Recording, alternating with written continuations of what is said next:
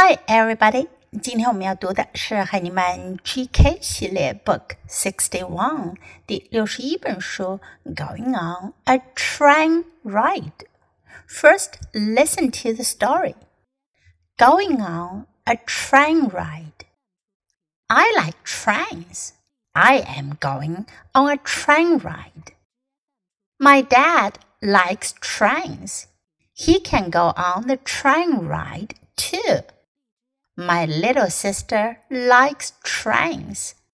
My sister can come on the train too.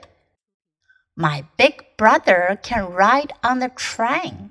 He likes trains. My gram can ride on the train too. She loves trains. Gramps can come with us too. And Bear likes trains. He can ride on the train too. Choo choo. 这个故事讲的是一个喜欢 train 火车的小女孩。她说：“I like trains. I like 我喜欢。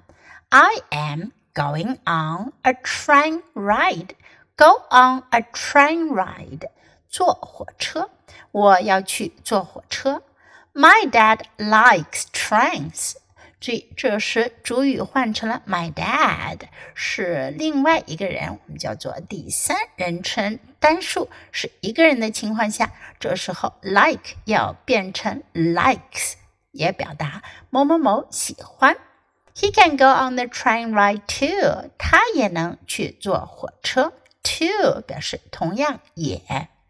My little sister likes trains. My little sister, sister 是姐妹、姐姐或妹妹，加上 little 就表示妹妹。Little sister，妹妹。My sister can come on the train too. 我妹妹也能坐火车。My big brother, brother 是哥哥或弟弟，加上 big 表示哥哥。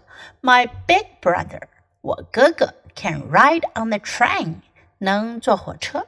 He likes trains，他喜欢火车。My gram can ride on the train too. Gram 是奶奶或者外婆，都可以叫做 gram，这是 grandmother 这个词的简略形式。She loves trains，她喜欢火车。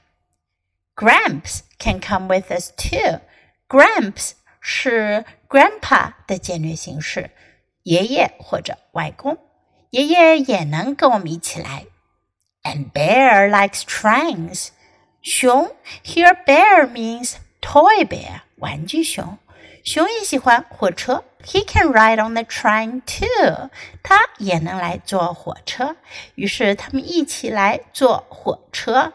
Do they really go on a train ride? No, they just pretend to go on a train ride.